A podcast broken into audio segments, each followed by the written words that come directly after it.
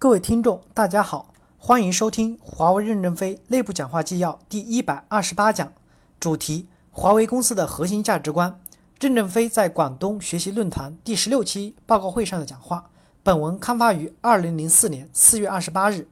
接上文，第四点，财务管理变革。这些年，华为通过与 PwC、IBM 的合作，不断推进核算体系、预算体系、监控体系和审计体系流程的变革。以完成端到端流程的打通，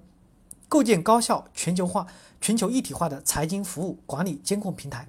更有效地支持公司业务的发展。通过落实财务制度流程、组织架构、人力资源和 IT 平台的四统一，以支撑不同国家、不同法律业务发展的需要。通过审计、内控、投资监管体系的建设，降低和防范公司的经营风险。通过计划、预算、核算、分析、监控、责任考核、闭环的弹性预算体系。利用高层绩效考核的宏观牵引，促进公司经营目标的实现。到目前为止，华为公司在国内账务已经实现了共享，并且实现了统一的全球会计科目的编码，实现了网上报销。海外机构已经建立财务服务和监控机构，建立了弹性计划预算体系和全流程成本管理理念，建立了独立的审计体系，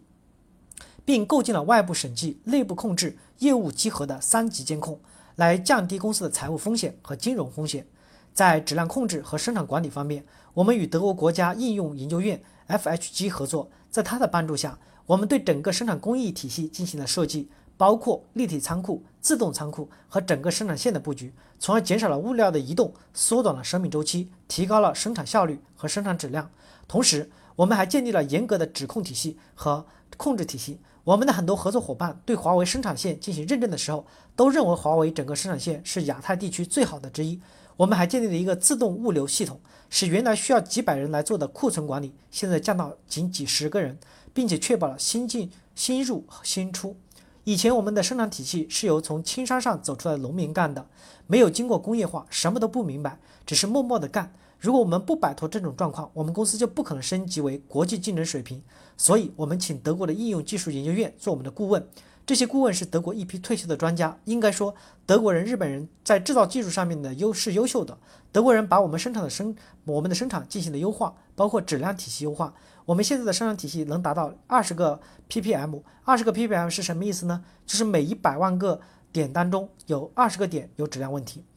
飞利浦公司也是具有世界先进的制造体系，它现在是十六个 ppm，就是每一百万个点当中比我们少四个点。采购方面，我们请了一个德国的高级主管，相当于我们很高的管理层，年薪六十万美金，聘他当采购部总裁，当了两年，整个采购体系从小龙的采购全部转变为了现代的采购体系。在当时 IT 泡沫最困难的时候，我们能降低成本二十几个亿，因为在采购体系上，我们已经进入了国际水平。绝大多数的国家的大公司是以电子工业商务的，中间没有采购人员，直接是电子对接。我们国家还做不到这个，这些对我们是一种借鉴。我认为在全球化的思维方式上，要借鉴外国的专家系统，请西方那些很优秀的高级主管来把中国的事业带上国际化，促进我们广东地区工业化的进步。IBM 在我们公司推进管理变革的时候，每小时付给他们专家的费用是三百美金到六百八十美金，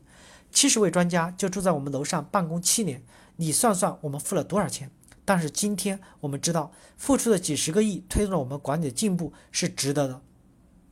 以上讲了我们如何引进国际著名的咨询人士和我们一起共同推进管理变革，推动我们整个流程的优化，达到一个高效的流程化运作，保证了我们端到端的交付。这样做的目的就是为了要质量好、服务好、运作成本低，能够优先满足客户的需求，提升客户的满足能力。这两方面是统一的。第四大点，与友商共同发展，既是竞争对手，也是合作伙伴，共同创造良好的生存空间，共享价值链的利益。第一小点，向拉宾学习，以土地换和平。我们的友商就是阿尔卡特、朗讯、北电、爱立信和摩托罗拉。我们把竞争对手都称为友商。我们的沟通合作是很好的。我首先强调，我们要向拉宾学习，以土地和平。拉宾是以色列前总理，他提出了以土地换和平的概念。两千年 IT 泡沫